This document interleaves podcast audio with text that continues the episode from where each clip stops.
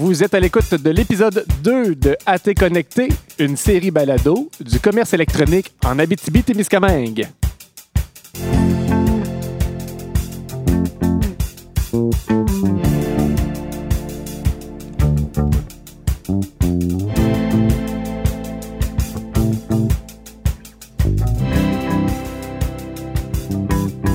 Je m'appelle Francis Murphy, ça me fait plaisir de vous souhaiter la bienvenue à nouveau au nom de mes collègues de la maîtrise en administration des affaires de l'Université du Québec en Abitibi-Témiscamingue. Cet épisode traitera des données en commerce électronique. Et plus précisément, Danny va parler de la gestion des données. Bonjour Danny. Bonjour Francis.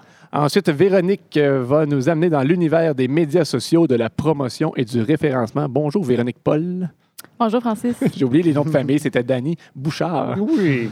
Euh, je veux aussi vous inviter, euh, vous présenter notre experte en commerce électronique, Madame Karen Richer. Bonjour. Bonjour Francis. Et euh, je vous présente finalement les membres de la cohorte qui euh, nous accompagnent et qui participent à cet enregistrement et euh, qu'on va peut-être entendre pendant cet épisode. Serge Adon, Frédéric Dagenet du Sablon, Marc-André Lepage, Jean-Claude Martel et Steven Tremblay. Bonjour. Bonjour. Avant de commencer, je tiens à souligner que cet enregistrement est rendu possible grâce à la précieuse participation de partenaires et plus particulièrement de l'UCAT et de son centre d'entrepreneuriat et d'innovation, ainsi que des cinq SADC de la région.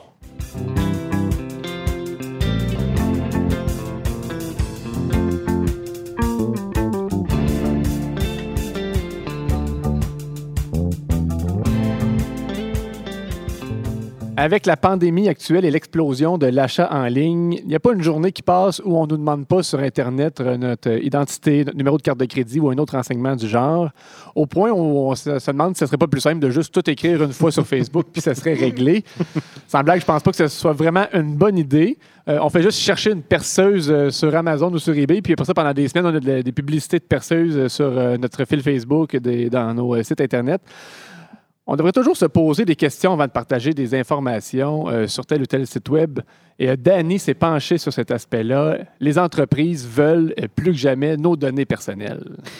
Euh, oui, effectivement. Merci beaucoup, Francis. C'est une excellente question. Mais d'abord, c'est quoi au juste des données personnelles? hein? Il faut se poser cette question-là. C'est prioritaire. Au sens de la loi, une donnée personnelle, c'est une information qui permet d'identifier une personne physique, que ce soit directement ou indirectement. Et là, il y a une foule d'aspects, soit par son prénom, son nom, son numéro de téléphone, son adresse postale, son adresse courriel, son âge, son sexe, son statut marital, son numéro d'assurance sociale, son ethnicité, son niveau de scolarité, même une photo de son visage, ses centres d'intérêt, ses penchants politiques. Bref, on a compris qu'il y a une foule d'aspects qui permettent de relier une personne à ses données personnelles. Par extension, le concept s'applique aussi aux traces informatiques que les consommateurs laissent en naviguant sur le web. Donc, les sites où ils ont l'habitude d'aller, les produits et services sur lesquels ils cherchent l'information, bref, tous les sites où on va, effectivement, on laisse des traces des données. En résumé, toutes les données susceptibles de rendre les consommateurs intéressants pour un magasin ou- un fournisseur de services. Prenez l'image d'un centre commercial. Imaginez-vous quelqu'un qui est au beau milieu du centre commercial en train de réciter son nom, son âge, parler de ce qu'il aime, de ce qu'il recherche. Je m'appelle Danny Bouchard, j'ai 41 ans, j'aime les beaux vêtements. Bien, il y aura assurément un vendeur qui va se présenter à toi et assez rapidement, ce vendeur-là va vouloir te proposer exactement la blouse ou le veston que tu souhaitais obtenir. Il n'y a pas à sortir de là. Ce vendeur-là, ben, ça peut être vous comme commerçant si vous en savez suffisamment sur votre client. Au Québec, c'est la loi québécoise sur la protection des renseignements personnels dans le secteur privé qui encadre la pratique, la gestion, l'application des données personnelles. Il faut savoir, par contre, qu'elle a été adoptée, cette loi-là, en 1985. Alors, ça fait déjà un petit bout. Hein? Donc, c'était au moment où Internet ne faisait pas encore vraiment partie du langage courant. Plus tôt cette année, c'est la ministre responsable des institutions démocratiques, de la réforme électorale et de l'accès à l'information, Mme Sonia Lebel, qui a déposé un projet de loi pour moderniser toutes les dispositions législatives en matière de protection des renseignements personnels. Si elle est adoptée, cette loi-là, ben, elle va donner quatre pouvoirs aux consommateurs. Elle va lui permettre de consentir distinctivement à l'utilisation de leurs données personnelles. Donc, il n'y aura plus de petits caractères ou de permissions demandées à mots couverts en bas des contrats. Voulez-vous ou non nous partager? Voulez-vous qu'on l'utilise? Ce serait très, très clair si cette loi-là était adoptée. Ça va aussi permettre aux consommateurs de retirer leur consentement en tout temps. Ça va aussi leur permettre de s'opposer à la communication ou à l'utilisation de ces données-là. Et euh, le consommateur pourrait dorénavant, si la loi est adoptée, toujours demander la suppression des données qu'elle a déjà transmises ou communiquées. Les entreprises, les ministères, les organismes publics et même les partis politiques qui iraient à l'encontre de ceci, quand je parle de ceci, c'est la loi, s'exposeraient à des sanctions pénales allant, et là, attachez-vous bien, jusqu'à 25 millions de dollars Ouh, ou 4% de leur chiffre d'affaires. Ça reste quand même assez euh, imposant. Ouais. Actuellement, Francis et la gang, une entreprise qui aurait été négligente avec les renseignements personnels pourrait se voir imposer une amende de ouh, 10 000 et jusqu'à 50 000 en cas de récidive. Alors, on s'entend que la loi serait beaucoup plus euh, sévère. Les sanctions qui sont évoquées dans le projet sont évidemment énormes, là, beaucoup plus importantes qu'actuellement. Donc, ça démontre l'importance des données personnelles et surtout le sérieux de la démarche. Là, on a très bien compris c'est Mhm. quoi les données personnelles. D'ailleurs, félicitations pour ton exemple du centre commercial. très belle image. Je pense que c'est clair pour tout le monde. Comment les entreprises font pour récupérer toutes ces données-là? Ah ben c'est assez simple, hein, Francis. Euh, c'est évident que la semaine passée, en naviguant sur Facebook, tu as été, vous avez tous été sur Facebook et votre œil a été assurément attiré par l'offre d'un commerçant qui vous promettait 100 dollars en bon d'achat dans un tirage au sort. C'est à ce moment-là que vous vous êtes dit, ben, j'ai quoi à perdre? Euh, vous n'avez pas besoin d'acheter quoi que ce soit. Vous avez cliqué sur le lien. On vous a simplement demandé de fournir votre prénom, votre nom, votre âge et l'adresse courriel où vous rejoindre. Ce qui est tout à fait logique, là, parce que si vous gagnez le prix, il faut bien qu'il soit capable de vous contacter pour vous le remettre. hein, on Mhm. s'entend. Rien à perdre à partager mon courriel. Rien à perdre. Francis. Exactement. Ni ton nom, ni ton âge. À quoi bon? Donc, vous avez fourni les informations. Ça a pris une minute de votre temps, puis vous êtes passé à autre chose. Vous avez été partir une brassée de lavage. Que vous ayez remporté ou non le bon d'achat de 100 le vrai gagnant dans toute cette histoire-là, ben, c'est le commerçant. Parce que pour 100 offerts à son magasin, il s'est constitué une banque de clients avec leurs données qui sont aussi intéressés ou susceptibles de l'être par ses produits ou services. La preuve, il a voulu participer au tirage au sort pour remporter des prix ou des services chez lui. Donc, ne vous étonnez pas à partir de là de recevoir les semaines d'après l'infolette du commerçant, des rabais sur ses produits ou la présentation de ses nouveaux services. Pour lui, c'est sûr que c'est intéressant de vous approcher à ce moment-là. Il, il vous sait déjà intéressé. Il n'y a absolument rien d'illégal hein, dans tout ça, rien d'illégal dans la pratique, et ça a même un nom, ça s'appelle une campagne de marketing interactive. Donc, ça s'applique à un tirage au sort, mais aussi à n'importe quel quiz, concours, formulaire, sondage que l'on met à la disposition des consommateurs. Tous ces types d'approches-là, elles visent avant tout à toujours mieux connaître les consommateurs pour leur proposer éventuellement le produit ou le service qu'ils cherchent. Récemment, on a vu même dans l'actualité l'histoire d'un centre commercial qui demandait aux parents de remplir un formulaire pour que leurs enfants puissent aller voir le Père Noël. Ben, en remplissant le formulaire, les parents donnaient évidemment le nom et les coordonnées de leur enfant, mais aussi ils étaient invités à fournir une liste de cadeaux possibles susceptibles d'intéresser leurs enfants. À quoi sert cette liste si ce n'est pas qu'à peut-être la partager à des commerçants qui pourraient leur rendre ces produits-là qu'ils cherchent? Ils l'ont manifesté sur le web. Donc, je reviens justement à l'exemple du centre commercial. Dans ce cas-ci, imaginez-vous le vendeur qui vous ouvre la porte du centre d'achat en vous demandant comment il peut vous aider aujourd'hui. C'est lui qui vient vous ouvrir la porte.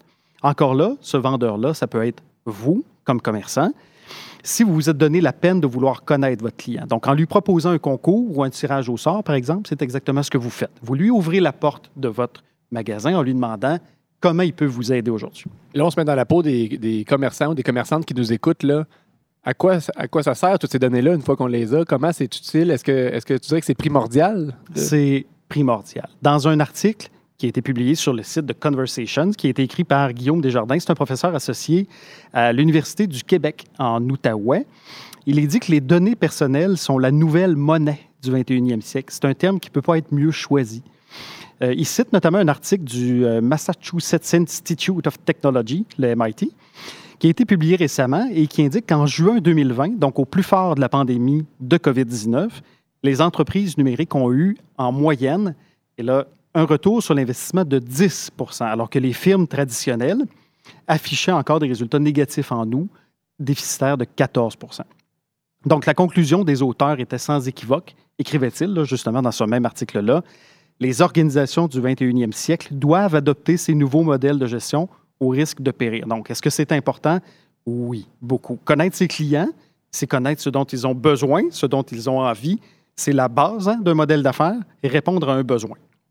Donc, pas besoin d'être Amazon, eBay ou Spotify qui vous propose des artistes et des listes d'écoute en fonction de ton âge, de ton genre, de ta position géographique, de ton historique d'écoute pour vouloir connaître tes clients.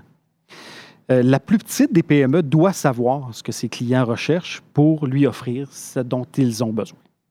Euh, donc, on comprend que tu dis aux commerçants que c'est important d'utiliser les données, mais tu suggères quand même d'y aller avec prudence. Il faut y aller très prudemment. Très, très, très prudemment.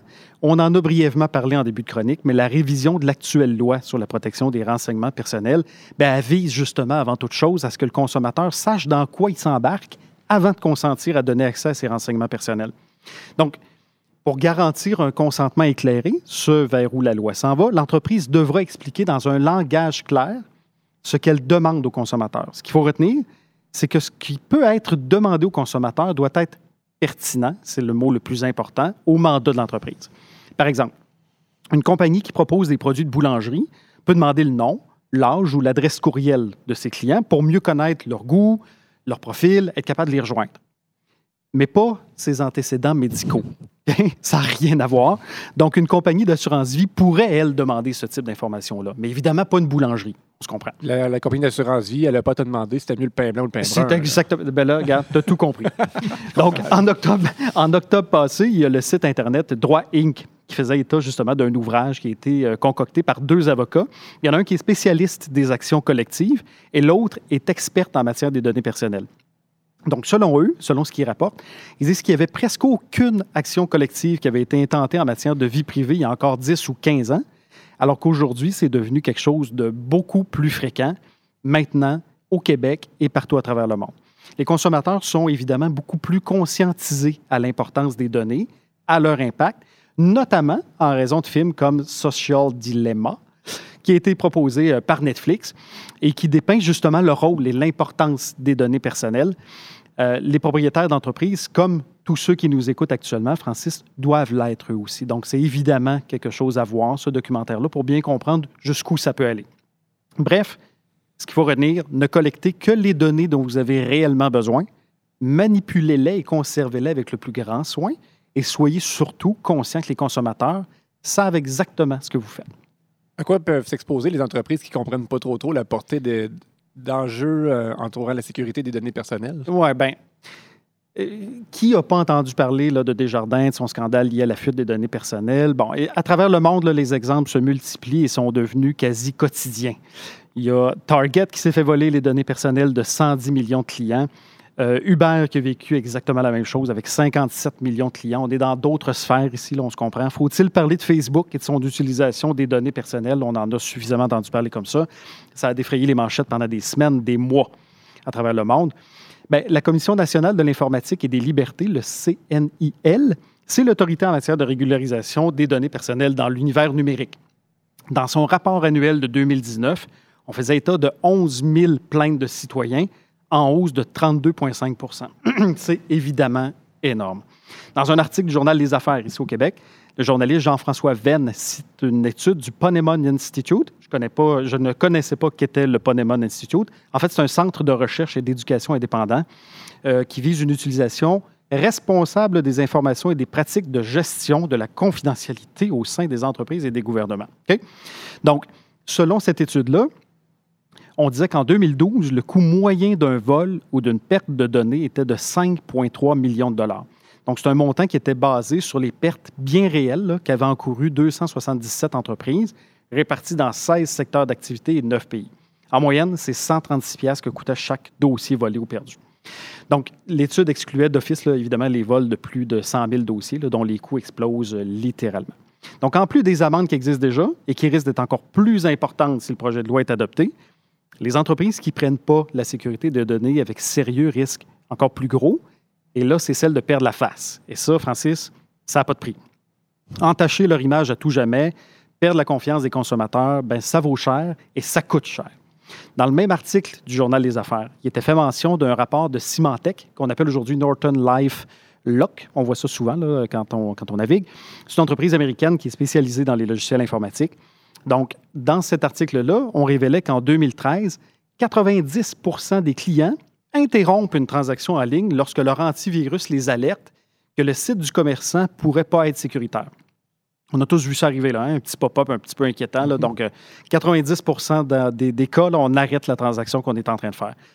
De ces 90 %-là, 56% vont aller faire leur achat chez un compétiteur. C'est beaucoup. Et seulement 11 vont revenir pour tenter de compléter la transaction sur le premier site. C'est assez peu. Donc, c'est important. Notre experte Karen Oui. Richer aimerait réagir. euh. Ben, en fait, euh, je voulais renchérir sur ce que tu disais, Dani. Euh, oui, on- il y a la loi qui vient encadrer ça. On, on peut perdre la face, notre réputation, mais euh, aussi euh, parce qu'on parle à des entrepreneurs. On l'a remarqué dans les dernières années, il y a euh, 5-10 ans, quand il y avait des vols de données, c'est le directeur informatique ou le directeur de sécurité qui perdait sa job. Maintenant, c'est Mhm. le PDG de l'entreprise, c'est le bureau de direction on le voit que c'est une faute qui est plus tolérée aussi, tellement les clients attachent d'importance à ça. Fait qu'on voit que les consommateurs, ils mettent vraiment de la pression sur les entreprises aussi pour assurer ce respect-là de leurs données. Comme tu disais, Dani, qui sont la monnaie du 21e siècle? Qui valent cher? là? Donc, euh, je voulais juste euh, ben oui, ben, autant, rajouter. autant les données sont importantes, autant les conséquences qui les accompagnent quand ils ne sont pas manipulés avec soin sont importantes et des fois catastrophiques, hein, on s'entend.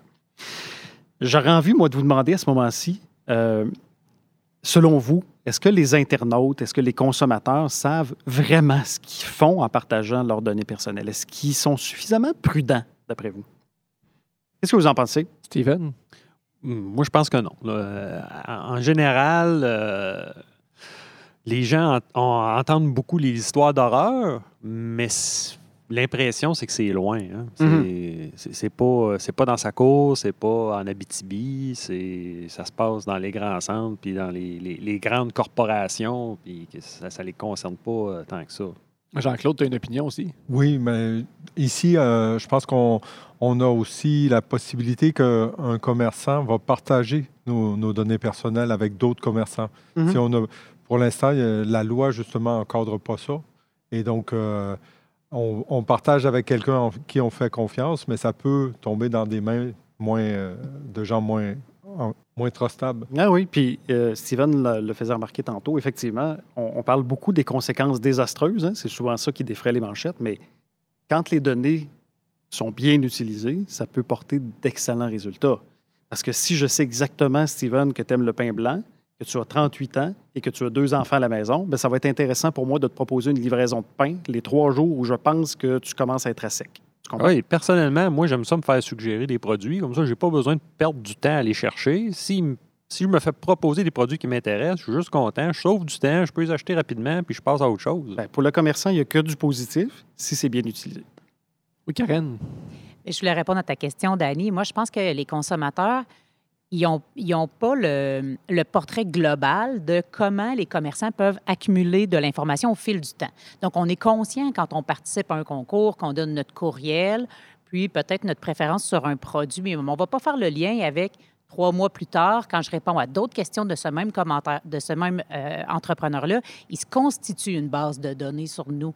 Et souvent, ce qu'on va dire dans les données personnelles, c'est pas juste une donnée personnelle qui est dangereuse, c'est l'agglomération de ces données-là. Puis c'est ça que le consommateur doit avoir en tête aussi. Qu'est-ce qui est accumulé au fil du temps sur ma propre personne qui va donner un avantage à l'entreprise? Mais Karen, j'ai envie, de, j'ai envie moi aussi de te poser une autre question à toi, en tant qu'experte, Karen. Mais pourquoi, selon toi, le gouvernement sent vraiment aujourd'hui le besoin de se mettre le nez dans ce dossier-là précis? Parce que là, on a beaucoup parlé du Québec, mais c'est aussi le cas au fédéral.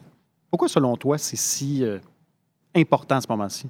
Bien, moi, je pense qu'il y a- y, deux éléments. Il y a le fait que les consommateurs n'ont pas ce portrait global-là de, de- Mhm. de comment ils vont donner des données au fil du temps.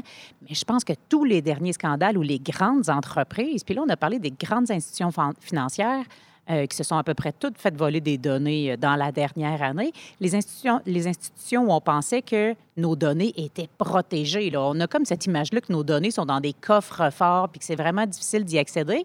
Puis la dernière année nous a prouvé que c'est pas ça. C'est sûr que le, le gouvernement, il veut, euh, je vais dire, un peu serrer la vis pour mettre de la pression aux entreprises pour dire à quel point c'est important. Merci beaucoup. Merci, Karen, pour ce- cette réponse à la question de Danny. Ça, tu t'es satisfait, Danny? Ben oui, je trouve ça impeccable. C'est impeccable. Euh, C'est un sujet très intéressant. Merci, Danny, euh, pour cette chronique.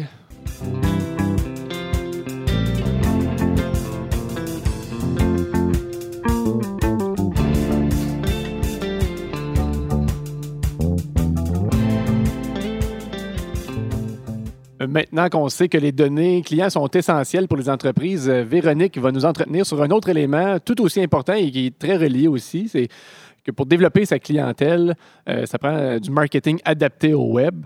On peut pas certain- on peut certainement pas utiliser la même stratégie marketing pour euh, le commerce en ligne et pour le commerce physique.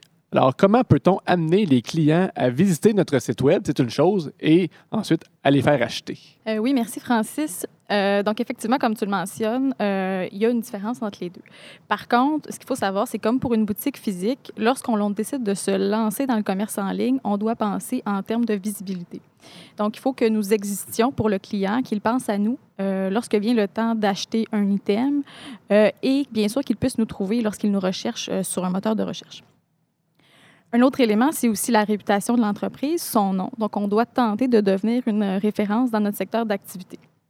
Donc, on doit tout le temps garder ces deux éléments-là en tête euh, lorsqu'on veut tenter lorsqu'on définit notre stratégie.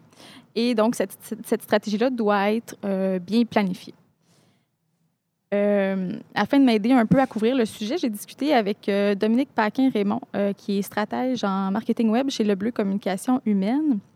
Donc, elle illustre un peu le, marketing web selon un concept d'entonnoir de vente. Donc, on doit d'abord amener le client vers notre boutique. Euh, donc, on doit d'abord travailler notre visibilité, ce que je vous mentionnais tout à l'heure. Les étapes suivantes, donc dans l'entonnoir, euh, c'est de susciter l'intérêt du client, donc qui, reste sur notre site, qui, s'accroche un peu au contenu qu'on offre. Ensuite, il faut le convaincre d'acheter et finalement, il faut le fidéliser. Il faut que ce client-là revienne. Donc, chaque étape doit être bien pensée pour que le client euh, reste dans notre boutique et achète. Donc, si on néglige une étape, le client pourrait choisir un autre commerce qui a bien optimisé toutes ces étapes-là. Donc, il faut vraiment se rappeler ce processus-là lorsqu'on établit sa stratégie. Donc, ça, ça peut euh, jouer d'un seul détail euh, que notre client euh, va, euh, va partir. Ce serait quoi, selon toi, la première question à se poser? Bien, il faut savoir si notre site est facilement trouvé lorsqu'on va sur un moteur de recherche. Donc, si vous tapez sur Google certains mots-clés, le nom de votre entreprise, est-ce que votre entreprise apparaît? Euh, et est-ce qu'elle est sur les premières pages de recherche? Donc, si elle n'apparaît pas, bien, il y a de fortes chances que votre client ne vous trouve pas non plus. Euh, donc, c'est beau avoir le plus beau site, la plus belle offre de service, les meilleurs prix, mais si vous êtes invisible aux yeux du client, ça ne peut pas fonctionner. Donc, la première action que vous avez à faire, euh, c'est de monter dans les pages de recherche. Donc, dans l'idéal, de se retrouver sur la première page. Donc, le terme technique, c'est le référencement. Donc, ça a été un peu abordé là, dans la première chronique au niveau de, lorsqu'on a parlé de création de sites Internet. Euh, c'est, euh, c'est, c'est un élément relié. Il y a deux moyens pour arriver à avoir un bon référencement. Donc, c'est soit on a une stratégie pour que le moteur de recherche vous favorise, ou bien on paye. Euh, ce qu'il faut savoir toutefois, c'est qu'il n'y a rien qui est gratuit. Donc, vous allez soit payer directement, euh, par exemple à Google directement, ou vous allez devoir mettre l'effort à l'interne ou en engageant une ressource. Euh, donc, ça sera à votre choix dans ce cas-ci. Si on prend d'abord donc le référencement naturel, il faut d'abord comprendre que les moteurs de recherche, comme Google, travaillent avec des algorithmes pour identifier quels sont les sites les plus pertinents selon les recherches par mots-clés des utilisateurs. Il y a trois paramètres essentiels à tenir compte lorsque nous bâtissons notre site Web. Donc, si on souhaite sortir en haut de la liste du- du- d'un moteur de recherche. Le premier, c'est le contenu de votre site. Vous devez penser au client. Euh, Est-ce que l'information se retrouve facilement? Est-ce que le contenu de votre site est authentique? Est-ce qu'il est éducatif? Est-ce que vous avez des textes courts euh, de bonne qualité qui sont représentatifs de votre contenu? Euh, si vous avez des vidéos, est-ce qu'ils sont courts, pertinents, de bonne qualité? Donc, euh, pensez à des titres accrocheurs, un texte descriptif, ce qui apparaît euh, lorsque vous recherchez directement dans, Google. Est-ce que c'est clair? Est-ce que c'est concis? Donc, pensez vraiment toujours en fonction de ce que votre client voit, ce qu'il recherche. Le site, donc, doit aussi bien être structuré. On doit trouver l'information facilement. Finalement, un autre, euh, un autre élément important, c'est le choix des mots-clés euh, que vous allez utiliser euh, à l'intérieur de votre site. Ce choix-là, vous pouvez utiliser certains outils qui peuvent vous aider. Donc, on a Google Trends, par exemple, qui vous permet d'identifier quels sont les mots-clés que les utilisateurs utilisent le plus. Donc, vous pouvez mettre ces mots-clés-là à l'intérieur de votre site Internet, mais l'idée, c'est de ne pas abuser. Il faut que ça reste authentique. Euh, vous pouvez aussi penser, là, qu'est-ce que vos clients pourraient utiliser comme mots-clés. Euh, donc, ayez toujours ça en tête lorsque vous bâtissez votre site. Un autre élément euh, important, corrigez vos erreurs sur le site. là. si va- la- la- la- il y a des bugs dans les pages, Mhm. donc on en a parlé tout à l'heure dans, ben, dans la chronique numéro 1, donc les erreurs 404, les erreurs de prix. Donc, l'apparence de votre site, la vitesse de chargement.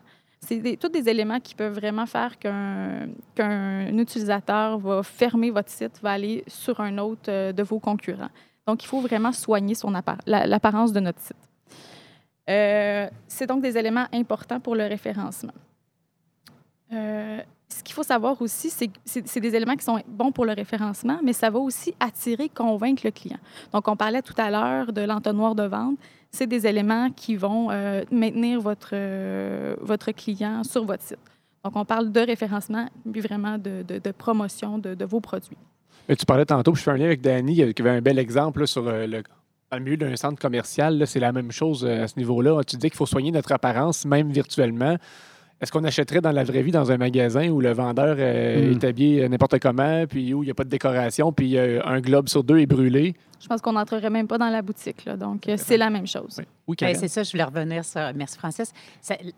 C'est comme l'apparence de notre boutique. Quand on se promène puis qu'on ne connaît pas les magasins, ben euh, une boutique bien décorée avec une belle apparence va nous inciter à rentrer. Puis on parle vraiment de ça, d'attirer les gens pour rentrer. Fait que on, on veut vraiment avoir, je veux dire, une apparence globale, soignée, professionnelle qui va donner confiance.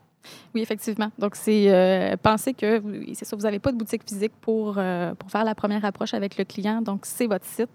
C'est la première chose que le client voit. Il faut vraiment euh, penser à l'apparence. Est-ce qu'il y aurait autre chose qui pourrait faciliter ou euh, favoriser le référencement naturel?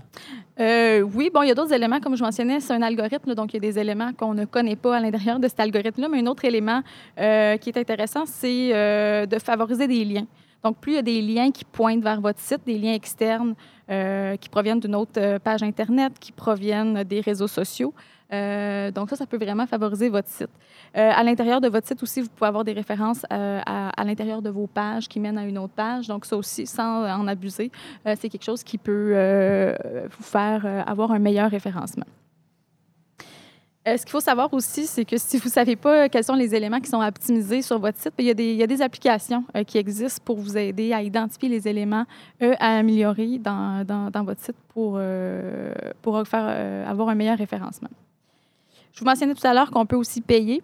Euh, donc, une entreprise peut vraiment choisir de payer pour le référencement. Euh, donc, on achète des mots-clés euh, sur le, moteur de recherche de notre choix. Généralement, on, va parler de Google, qui est le, moteur de recherche le plus utilisé. C'est un investissement qui peut être payant rapidement si on, met un, si on y met le montant. On cible donc vraiment notre, la clientèle cible, celle qui va chercher un item, qui va utiliser ce mot-clé-là en particulier, va voir notre site euh, apparaître euh, en tête de liste.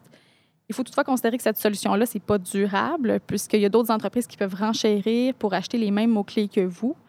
Euh, et il y a certains mots-clés qui sont très chers et pour lesquels leur valeur peut fluctuer au fil de l'année. Pour avoir une idée du coût de certains mots-clés, vous pouvez tout de même faire des simulations directement, par exemple, dans Google Ads pour avoir une idée des prix.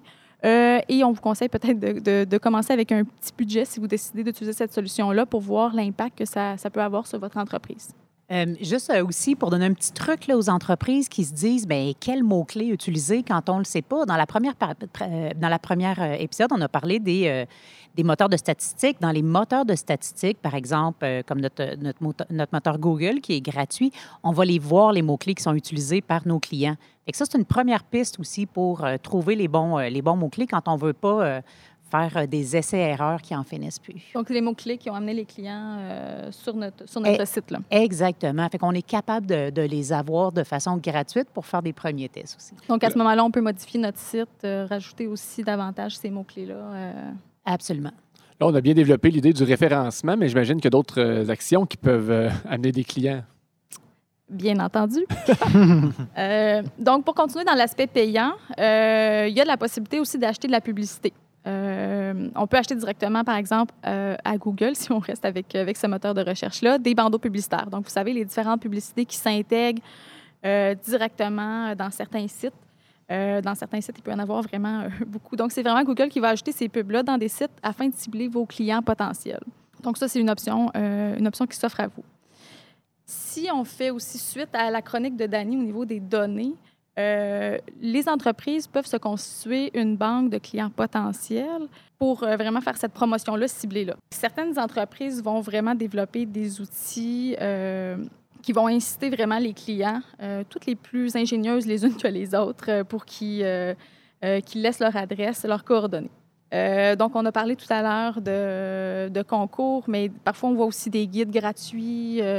télécharger ce guide sur tel, tel sujet qui vous intéresse. Être des éléments aussi directement dans les boutiques physiques qui vous demandent votre, votre adresse courriel lorsque vous faites un achat.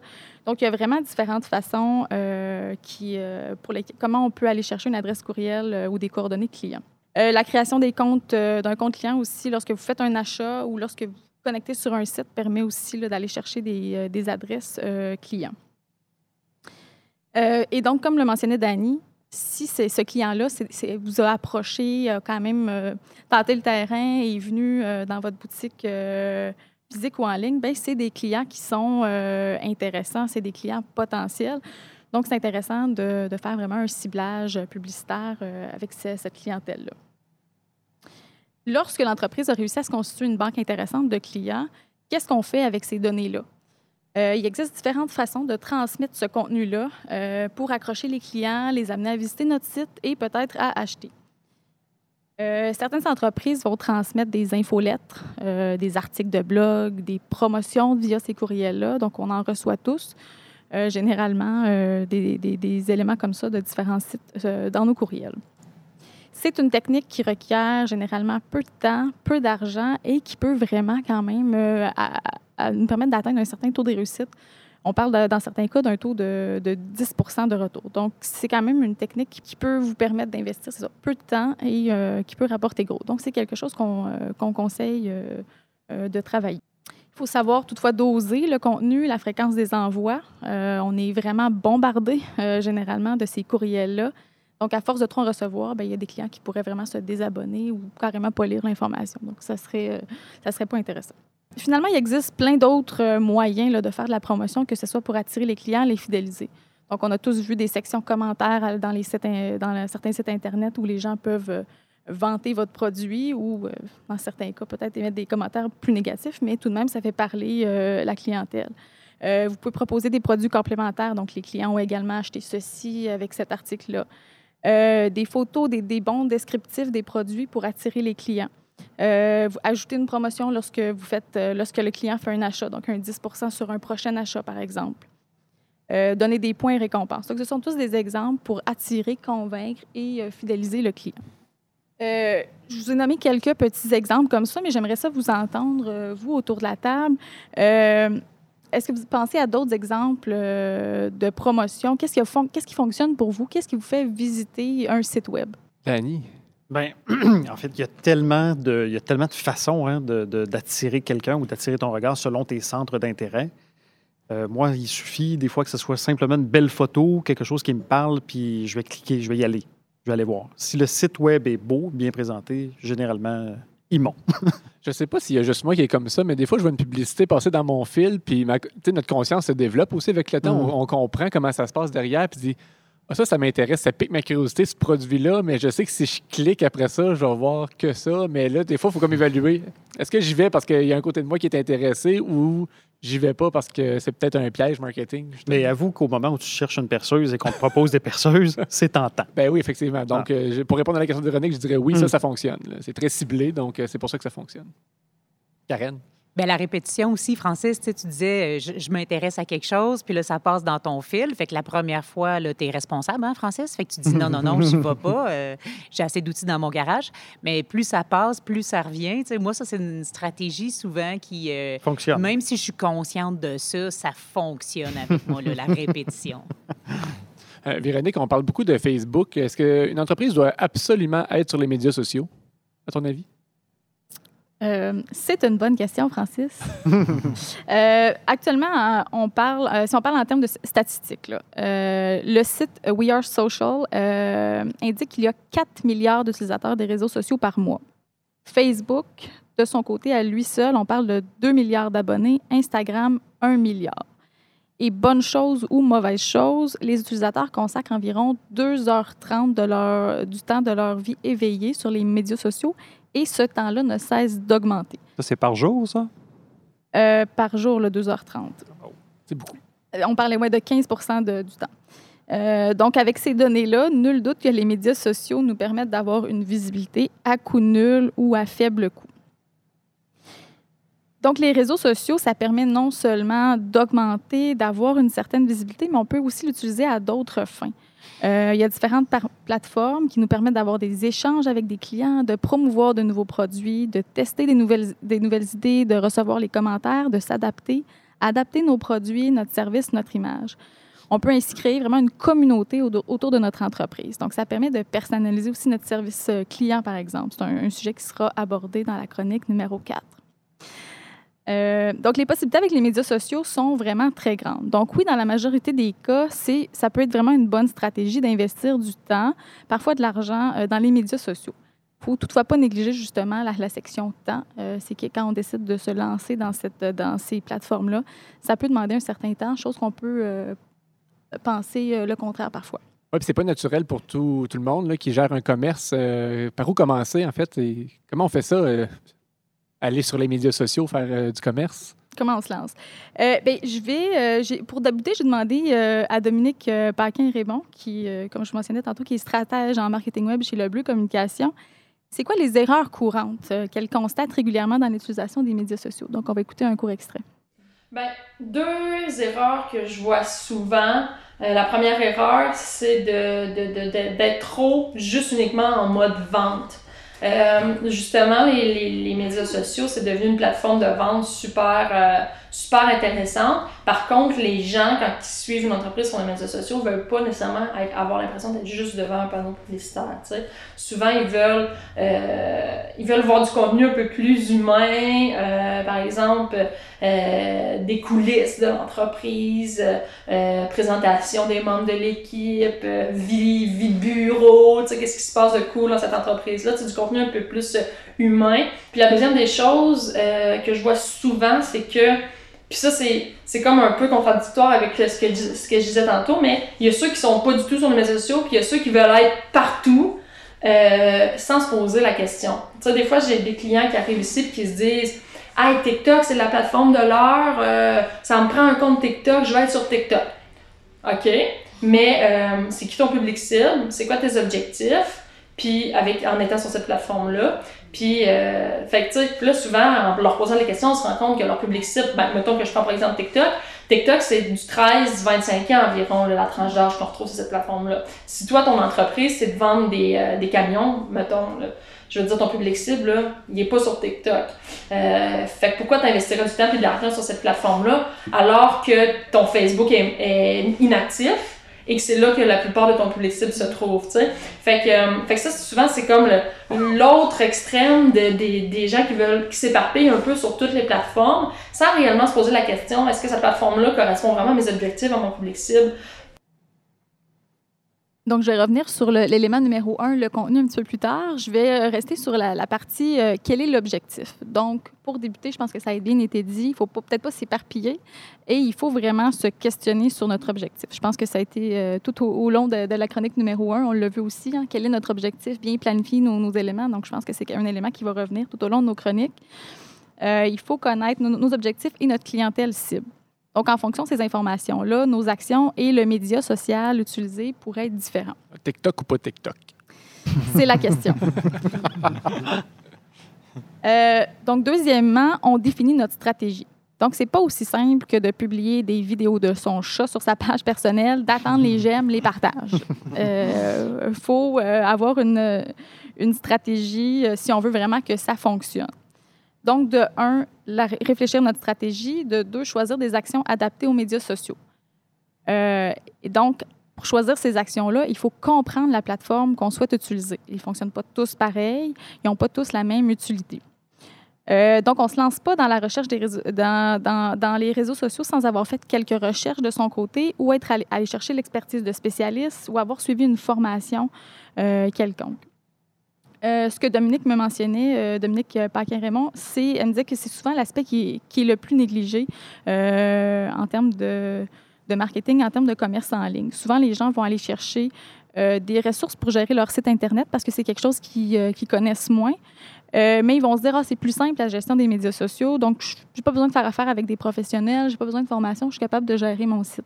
Donc, c'est un aspect qui est négligé, euh, mais parfois, euh, ça vaut la peine de, pousser un petit peu plus loin. Je ne sais pas si autour de la table, il y en a qui gèrent des pages de médias sociaux pour des entreprises ou pour des organisations, mais il faut savoir que c'est pas comme une, page personnelle. Quand on publie quelque chose, c'est pas automatiquement vu par tout le monde comme par magie. Comment est-ce qu'on peut faire pour s'assurer que nos fans ou notre public cible euh, soit atteint par nos publications? Ben, dans un premier temps, chaque plateforme va fonctionner différemment, a son propre algorithme qui reste un peu euh, nébuleux. C'est pas quelque chose que, euh, les différentes plateformes vont publier, mais on connaît quand même quelques éléments qui, euh, sont mis de l'avant. Donc, euh, ces algorithmes-là vont déterminer qui va voir votre publication, qui la verra pas. Donc, il faut connaître un petit peu les dessous pour l'utiliser à notre avantage. La règle numéro un, donc ce qu'on vient de voir dans l'extrait audio, le contenu qu'on va présenter. Euh, le contenu doit être de qualité. Donc, les personnes qui vous suivent doivent trouver vos, publications, votre contenu utile, euh, soit éducatif, soit divertissant. Donc, on doit avoir de la qualité dans notre contenu. Euh, pour avoir ce contenu-là, ben, on ne peut pas juste décider un matin, OK, aujourd'hui, voici ce que je publie. Il faut avoir quelque chose qui est planifié. Planifier notre contenu à, l'avance, euh, à quel moment on va le publier. Donc, euh, euh, si je veux publier quelque chose pour favoriser les ventes dans les, aux alentours de Noël, aux alentours de la Saint-Valentin, mais je dois publier ce définir ce, ce contenu-là à l'avance. Dans l'idéal, on va utiliser les nouvelles technologies qui sont disponibles. Donc, par exemple, Facebook semble favoriser les vidéos en direct. On en voit beaucoup passer sur notre fil d'actualité dans les derniers temps. Faut toutefois utiliser ces médias, euh, ces, formats-là seulement si c'est vraiment le meilleur format pour transmettre votre message. On ne fait pas des, vidéos en direct euh, parce que c'est la mode. Euh, numéro 2, l'autre élément, on parle de contenu, mais l'idée, c'est de faire réagir les fans. Il faut créer des échanges, des interactions. Donc, comme s'il était, comme mentionné dans l'extrait audio, l'idée, c'est pas seulement de parler de sa marque, de mettre des promotions sur notre page. C'est le seul élément qui se retrouve sur votre, sur votre page Facebook, par exemple. Euh, c'est pas quelque chose qui va être euh, vu euh, par, de nombreux de vos fans ou de, nouveaux, de, vos clients. Euh, donc, il faut que le client participe dans les échanges, qu'il commente. Donc, on peut demander aux clients d'indiquer, par exemple, c'est quoi leur produit préféré ou toute autre question qui les fait parler d'eux en fonction de la marque. Il faut que vous favorisiez les mentions j'aime, les commentaires, les commentaires le plus long possible, les partages. Donc, les utilisateurs sont très réceptifs aux propositions de leurs amis et ça, ça vous offre vraiment beaucoup de visibilité. Euh, plus vous générez du contenu intéressant, qui est authentique, plus il risque d'être partagé. Euh, on a vu récemment la création de groupes entourant une entreprise. Euh, ça aussi, ça peut vous permettre de générer beaucoup d'interactions, beaucoup d'engouement au de, autour de votre marque.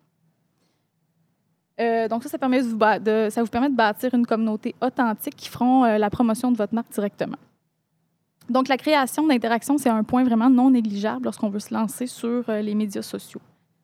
Euh, D'autant plus, on parle en termes de visibilité, mais il paraît aussi que les clients euh, potentiels, plus ils, interagissent entre eux, plus ils sont susceptibles d'acheter. Donc, c'est vraiment un autre point essentiel pour favoriser les interactions.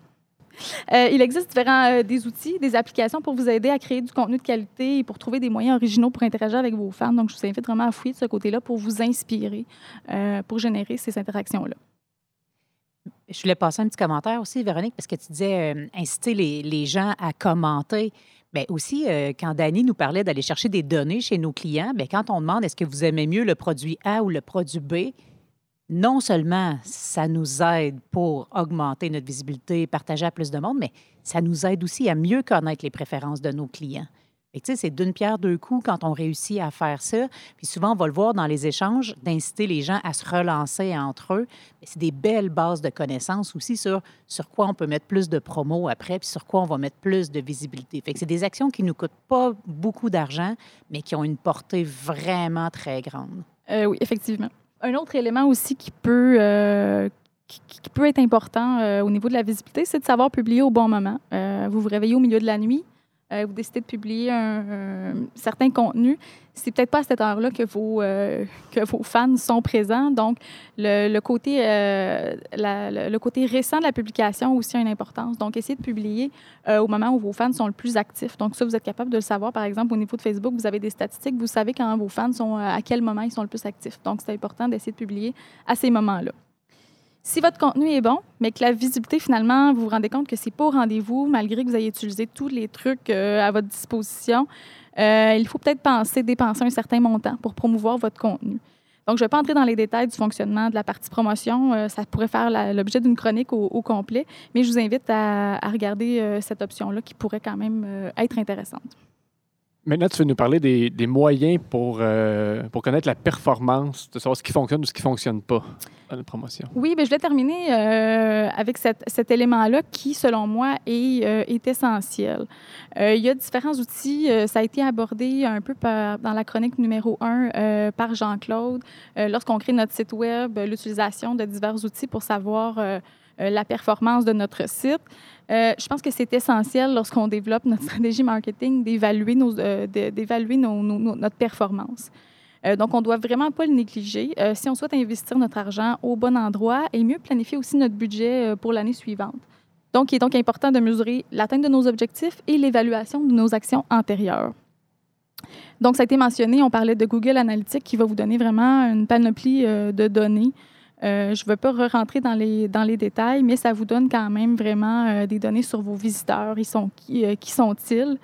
Vous avez donné des données sur les pages les moins utilisées, le taux de rebond, donc c'est-à-dire le nombre de visiteurs qui ont vu seulement qu'une seule page puis qui sont partis. Donc, si vous avez un taux élevé, il y a peut-être un problème avec, avec, certaines, avec votre site.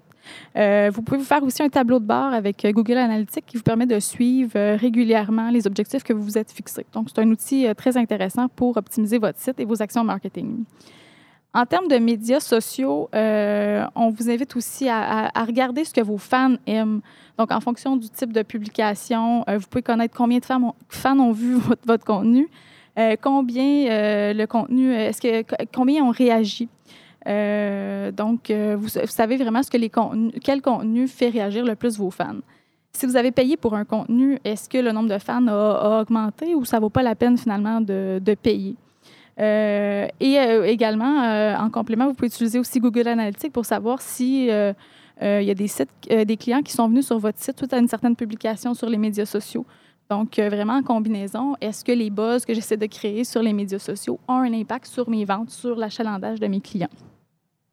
Donc, en fonction du contenu que vous publiez, vous pouvez vraiment connaître l'effet direct sur vos ventes et concentrer les efforts sur le contenu qui suscite le plus de, réa- de réactions. Donc, ne négligez pas les sources de données euh, pour planifier vos actions marketing. Merci beaucoup, Véronique. C'est très pertinent comme sujet. C'est très concret aussi. Je me mets dans la peau des, gens qui, qui gèrent un commerce et qui veulent savoir par où commencer euh, dans le marketing web. Je ne sais pas si rapidement, il y en a qui voulaient réagir à cette chronique-là, s'il y a des choses euh, qui, vous parlent. Ben, dans le fond, moi, juste rapidement, euh, ce que j'aime euh, retenir, c'est juste, le fait de regarder le nombre de commentaires, le nombre de, likes et de cœurs sur nos, posts Facebook, par exemple, nous permet de- d'identifier les produits qui font plus réagir nos clients. Euh, ça nous donne un bon enlignement. Je trouve ça intéressant de savoir. C'est- très simple comme, comme, information à regarder, mais que ça, ça donne des, pistes intéressantes là, pour les, publications futures. Puis comme l'a dit Karen, ça fait une pierre deux coups. hein. On sonde la clientèle, puis en même temps, on, on attire de l'interaction, donc du référencement naturel ou euh, en fait du. Je cherche mes mots en français, du reach naturel. De la Oui. portée. La, portée, voilà le mot que je cherchais. Mm, mm, Karen. Mais je trouve que Véronique, elle l'a super bien résumé par où il faut aller, mais elle a aussi dit cet élément qui est très important. C'est- C'est pas improvisé. Tu sais, on a l'impression des fois que les médias sociaux, parce que comme individu, on est capable de les gérer, que comme entreprise, on est capable de les gérer aussi. Puis je trouve que c'est ça aussi qu'il faut retenir, c'est qu'il y a quand même de la planification puis de la préparation pour avoir une stratégie qui est gagnante. C'est pas la même gestion qu'on fait comme individu. Absolument. Merci beaucoup, Véronique. Ça fait plaisir. C'est ce qui met fin à ce deuxième épisode de AT Connecté. On vous remercie d'avoir été à l'écoute et on vous invite à découvrir nos trois autres épisodes tout aussi pertinents. Et on vous invite également à visiter le site internet atconnecté.com pour en apprendre plus sur ce qui a été abordé et pour accéder à des outils, des références complémentaires. Merci aux partenaires qui ont rendu possible la réalisation de ce balado, l'Université du Québec en Abitibi-Témiscamingue et son Centre d'entrepreneuriat et d'innovation, les 5 ADC de la région, et aussi merci aux chambres de commerce et au CLD qui nous soutiennent dans la promotion du balado. Merci à nos chroniqueurs pour cet épisode, Danny Bouchard et Véronique Paul, à notre experte invitée, Karen Richer, ainsi qu'à tous mes collègues qui sont intervenus pendant cet épisode. À la direction technique, François de Studio La Chapelle. L'image sonore est une gracieuseté du groupe Le Carabine. Ici Francis Murphy au nom de la cohorte de la maîtrise en administration des affaires de l'UCAT. Merci d'avoir écouté. À t'es connecté.